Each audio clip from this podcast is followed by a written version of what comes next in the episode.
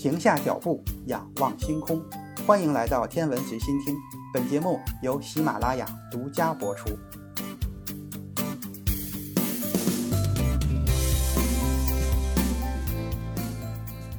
上一期《宇航员传奇》，咱们了解了第一名太空人尤里·加加林。苏联的这一举动让美国输掉了首次将人类送入太空的比赛，但是美国很快就在太空竞赛中进行了一系列的还击。二十世纪六十年代初，美苏这两个超级霸权之间不停的技术争锋，让他们取得了非凡的工程上的进步。在这期间，人们的耐力被推至极限，而宇航员。则成为举世瞩目的大明星。苏联最高的领导人赫鲁晓夫在尤里·加加林绕着地球飞行一百零八分钟之后，自豪地宣称：“让整个世界看看我们伟大祖国的成就，让资本主义国家来追赶我们吧。”这个时候，美国正式开始了它的水星计划。在从美国空军转到新成立的国家航空航天局之前，水星计划被称作人类最早进入太空的计划。水星计划在一九六一年一月把一只黑猩猩送进太空，可以说差一点儿就抢在加加林四月十二日的飞行之前把一名宇航员送入亚轨道太空。但是由于安全性考虑，这次在三月二十四日的发射并没有载人。在加加林的飞行成功之后，苏联和美国的太空竞赛进入了白热化。不过相比之下，美国的火箭在当时并不如苏联。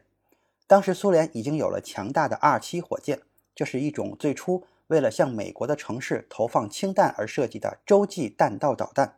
苏联物理学家安德烈·萨哈罗夫曾被问及未来的氢弹质量将会有多大，他简单的估算结果是五吨，这个重量就成了 R7 火箭的设计载重量。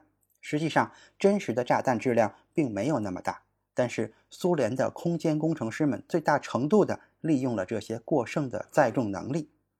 美国的火箭最初是为了运送更小一点的弹头而设计的，因此美国的火箭及其所能发射的太空飞船都比较小。宇航员约翰·格伦曾经这样形容水星计划的太空舱：“感觉我们并不是钻进水星太空舱内，更像是把它穿在了身上。”水星计划最初的设计是两名宇航员乘坐红石火箭，就是最新一代的 V2 火箭。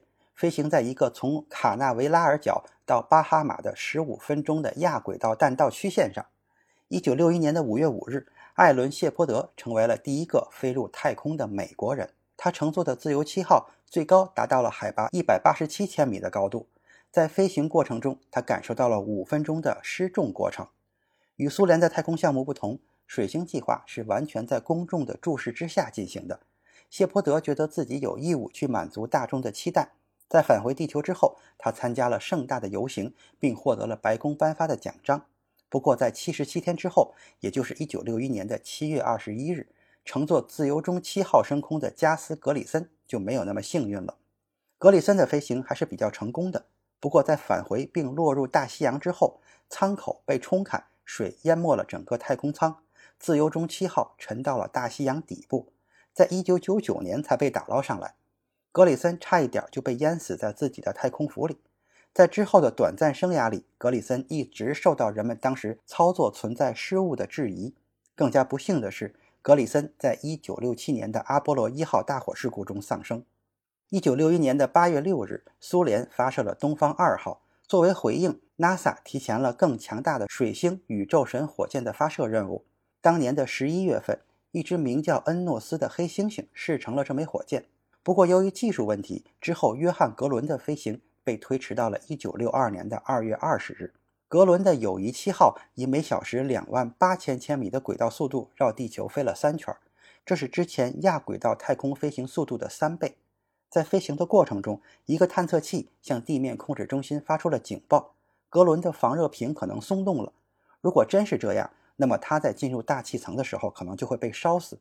谨慎的地面控制人员对格伦说：“不要像平常那样抛弃返回火箭，也许它的固定带能够加固防热瓶。”就这样，格伦带着返回火箭进入了大气层。格伦听到返回火箭融化的碎片拍打在舱体上的声音。不过，最终火箭还是安全的降落了。事后，人们发现这次警报实际上是探测器出了问题。斯科特·卡彭特乘坐的极光七号在1962年的5月24日发射，他又一次进行了绕地球三圈的飞行。这次的主要目的是科学研究。卡彭特观测了地表特征、日出、日落，还有大气的辉光。他试图在太空舱的鼻头外面吹起一个气球来测量微小的大气阻力，但是失败了，因为用掉了太多的燃料。卡彭特不得不手动操作返回大气层。并降落在距离目标着陆点四百六十三千米的地方。人们寻找了四十五分钟，才发现它安全着陆。不过在此之后，它再也没有进入过太空。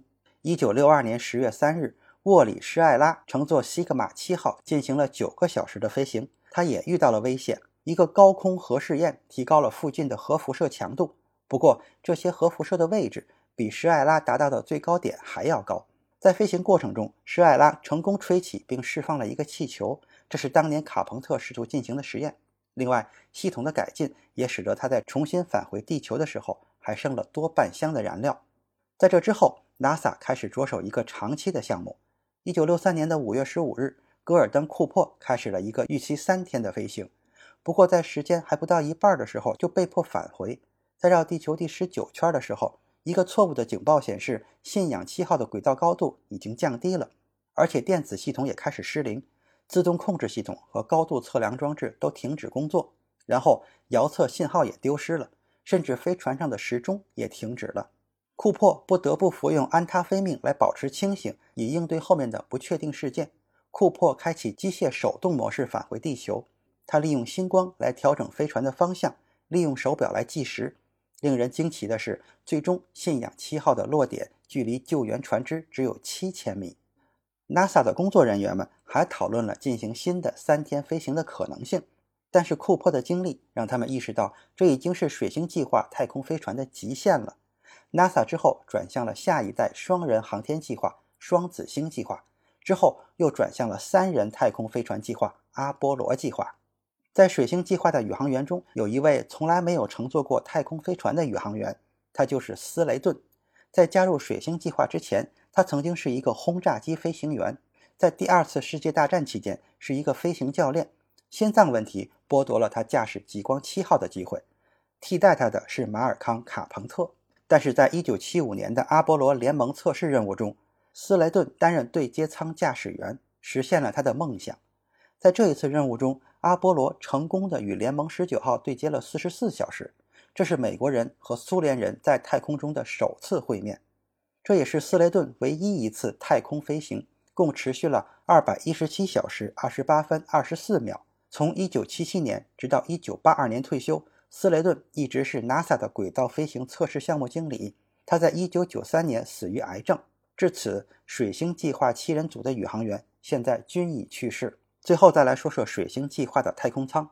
这个太空舱长三点五米，体积只有一点七立方米，载满燃料之后的质量是一千三百三十五千克，不到加加林的东方一号飞船的三分之一。